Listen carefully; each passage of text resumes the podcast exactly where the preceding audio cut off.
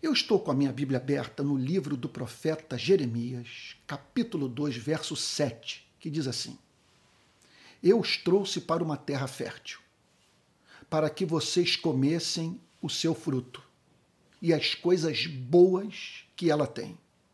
Mas depois de entrar, vocês contaminaram a minha terra e fizeram da minha herança uma abominação. Israel havia testemunhado manifestações objetivas do amor de Deus pelo seu povo.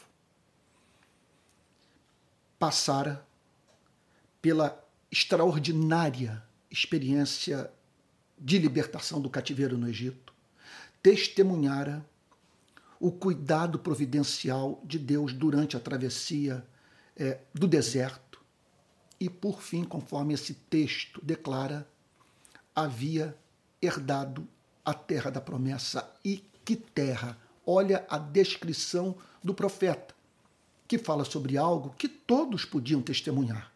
Eu os trouxe para uma terra fértil, para que vocês comessem o seu fruto e as coisas boas que ela tem. E foi o que de fato aconteceu. Portanto,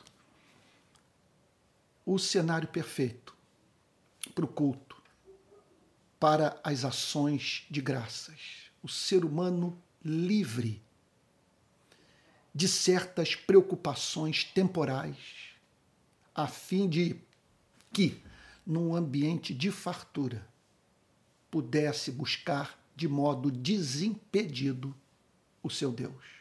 Contudo, ocorreu o oposto o profeta declara que o povo, depois de entrar, contaminou a terra e fez da herança do Senhor uma abominação. Uma verdade emerge desse versículo 7. Que esse mundo é um mundo tão tenebroso que até mesmo as bênçãos de Deus podem ser transformadas em motivo de tentação. O povo se afastou de Deus na prosperidade. Não se tratava de gente amargurada com a vida, declarando que Deus havia agido com deslealdade. É, havia se recusado a ouvir a oração dos seus eleitos e que, portanto, não cumprira o pacto que havia feito com seu povo. Não. As orações foram ouvidas. O povo encontrava-se no lugar dos seus sonhos. Contudo, se afastou do seu Criador. Por que tal pode acontecer? Olha só. Porque a prosperidade pode fazer com que nós nos esqueçamos de onde viemos. Pensamos apenas nas circunstâncias que nos são favoráveis, naquilo que colhemos, no conforto que desfrutamos, nos esquecendo do caminho que percorremos do que Deus teve que fazer por nós para que nós não desfalecêssemos pelo caminho. E não apenas isso. Nos esquecendo da nossa origem. Onde estávamos? Em que condições dramáticas a graça de Deus nos encontrou. Então, a prosperidade pode produzir essa amnésia, fazendo com que nós nos esqueçamos de onde viemos e levando-nos a perder de vista o fato de que a mesma graça que precisamos para vencer os obstáculos do passado é a graça que nós precisaremos para enfrentar e vencer os obstáculos do amanhã. A prosperidade, então, ela pode nos levar, por um lado, a nos esquecermos dos infortúnios passados e nos quais contamos com essa graça maravilhosa que nos sustentou, enxugou -nos as nossas lágrimas e fez com que é, da fraqueza tirássemos força.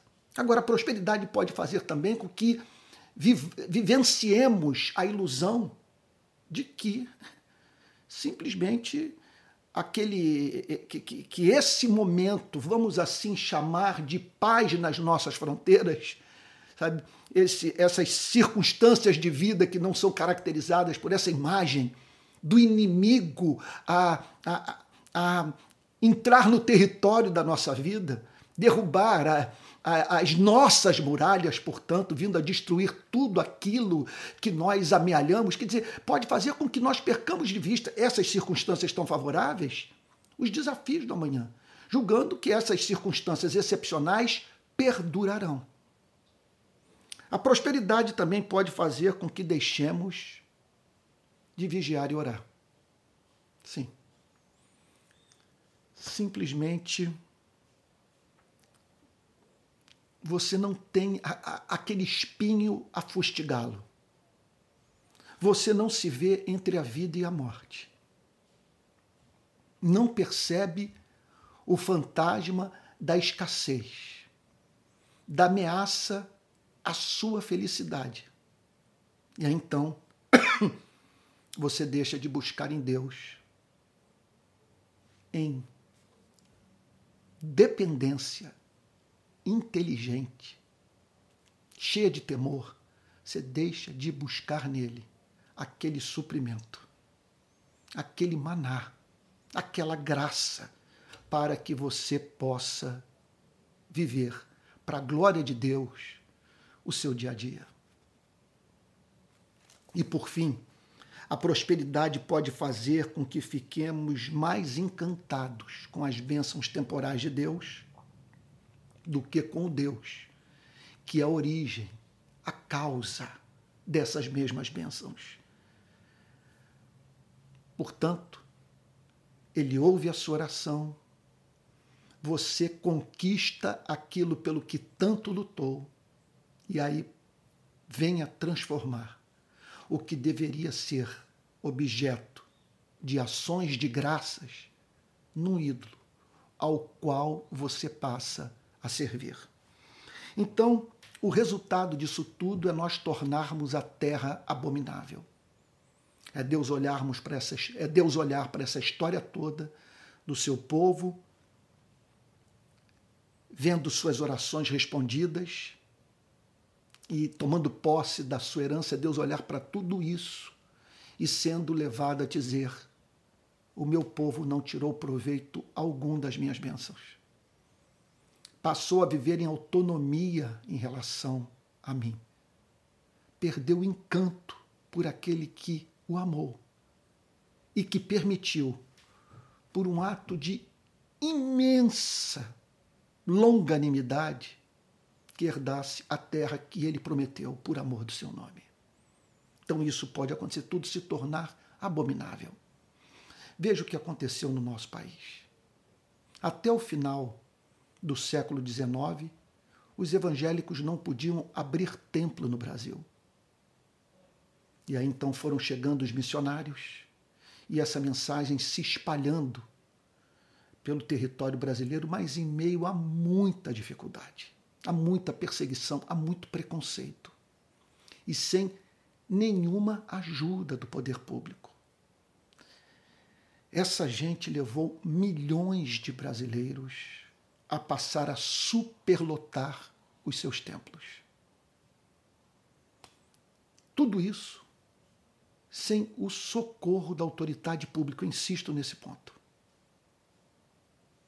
E, contudo, depois dessa igreja é, chegar à marca, alguns acreditam, de 50 milhões de membros, ela recorre autoridade pública, comprometendo seu testemunho, a fim de contar com a ajuda de quem nunca precisou para que a socorresse.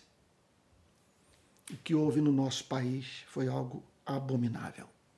Bom, vamos para a aplicação, pensando não apenas na igreja, mas pensando na nossa própria vida. quais as consequências práticas de tudo que nós acabamos de ver? Olha, eu gostaria de lhe apresentar duas. Primeiro, é não permita que a prosperidade o afaste de Deus. Quer dizer, não transforme a bênção em maldição. Quer dizer, o objeto da sua súplica num ídolo ao qual você passa a servir. Isso pode ser um novo amor, alguém que entrou na sua vida, pode ser a sua profissão, o fascínio por fama, uh, dinheiro e poder. Pode ser uma casa a qual você passa a se dedicar, um hobby, sabe? De modo que você não tem mais tempo para oração, não tem mais tempo para as, sagradas escrituras, não tem mais tempo para o culto. Quer dizer, você não tem mais tempo para o serviço a Deus. Eu me lembro de uma história contada sobre o início do ministério do Martin Lloyd Jones é, no País de Gales. Então contam que ele observava que no domingo muitos dos membros da igreja que ele passou a pastorear, em vez de irem para o culto, iam para a praia. Para a praia. Então contam que uma vez ele se levantou no domingo e disse o seguinte para sua congregação: Olha, eu não me importo que vocês deixem de vir à igreja no domingo porque entendo que vocês só devem estar aqui por acreditarem que encontram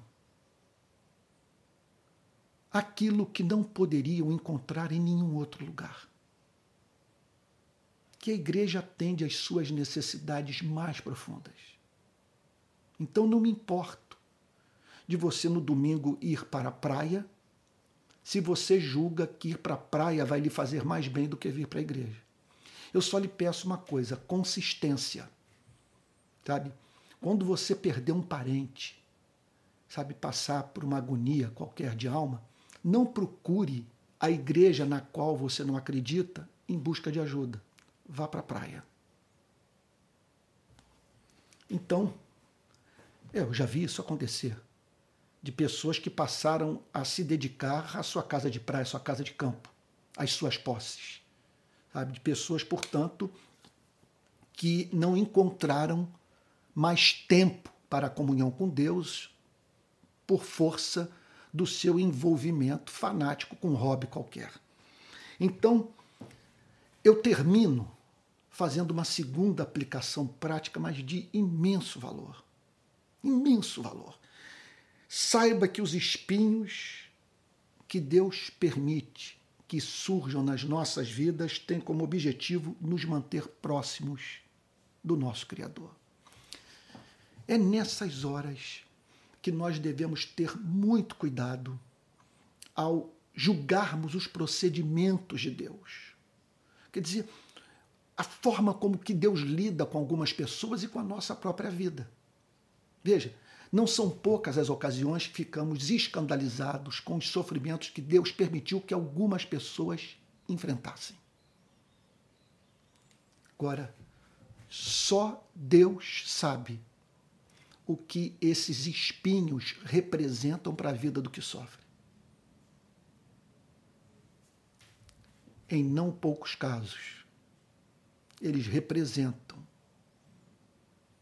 aquela obra providencial da graça divina, mediante a qual a dor faz com que o ser humano busque a Deus com todo o seu ser. E eu poderia tratar do ponto de uma outra forma, dizendo o seguinte: que muitas vezes Deus suprime algumas bênçãos em nossas vidas porque não estamos preparados para recebê-las. Se a oração for ouvida, nós nos afastaremos nós não daremos conta de administrar aquilo que Ele tem reservado para nós. Haverá de nos conceder um dia, mas não sem antes nos preparar para que, para que não desperdicemos aquilo que graciosamente Ele quer nos dar. Portanto, que ouçamos com muita atenção o que o profeta Jeremias declara nesse verso 7 do capítulo 2 do seu livro. Eu os trouxe para uma terra fértil, para que vocês comessem o seu fruto e as coisas boas que ela tem.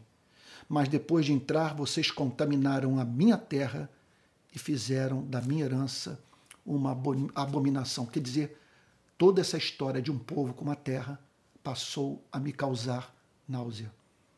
Porque vocês não cumpriram o propósito de toda essa história de amor, que é a de serem uma nação que se tornasse luz para os povos. Vamos orar? Pai Santo,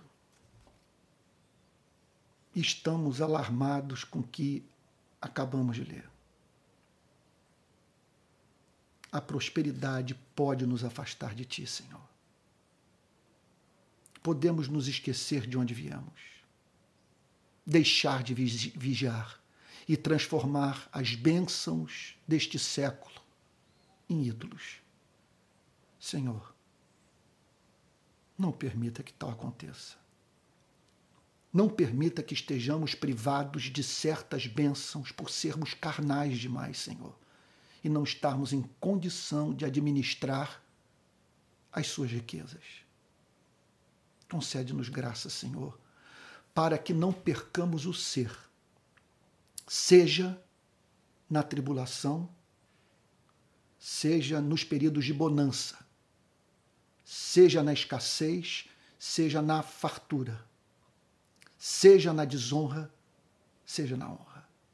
É o que te pedimos em nome de Jesus, com perdão dos nossos pecados. Amém. Amém. Meu irmão querido, nós estamos chegando, minha irmã querida, nós estamos chegando ao final do Palavra Plena de hoje.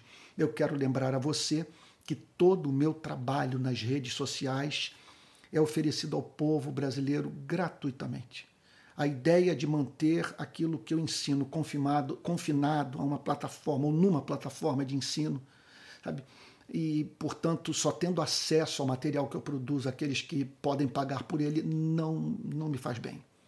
Então, tô, estou disponibilizando, mas é, para que mantenhamos esse ministério, nós precisamos da boa vontade dos irmãos. Então, quem puder, quem quiser usar, quem, quem, quem puder ajudar, há três formas de você é, nos permitir ampliar o ministério e aperfeiçoá-lo. Esse ministério de ensino que Deus me incumbiu, acredito, por obra da sua graça, de levar a cabo.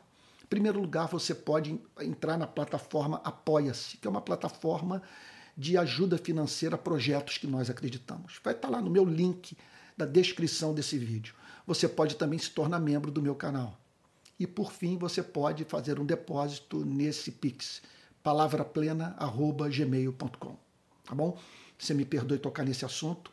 Você não precisa contribuir para ter acesso ao material, pelo contrário, a meta não é fazer dinheiro, a meta é alcançar o maior número possível de pessoas com essa mensagem. Mas um pouquinho de recurso nos ajudará a alcançar esse objetivo. Tá bom? É isso aí. É, gostaria que fosse diferente, mas não é mesmo. Eu não tenho nenhuma instituição apoiando o programa. Tá bom? Nós dependemos dessas ajudas voluntárias. Olha, que Deus o abençoe e o guarde. Eu espero que o programa de hoje tenha feito muito bem a sua vida.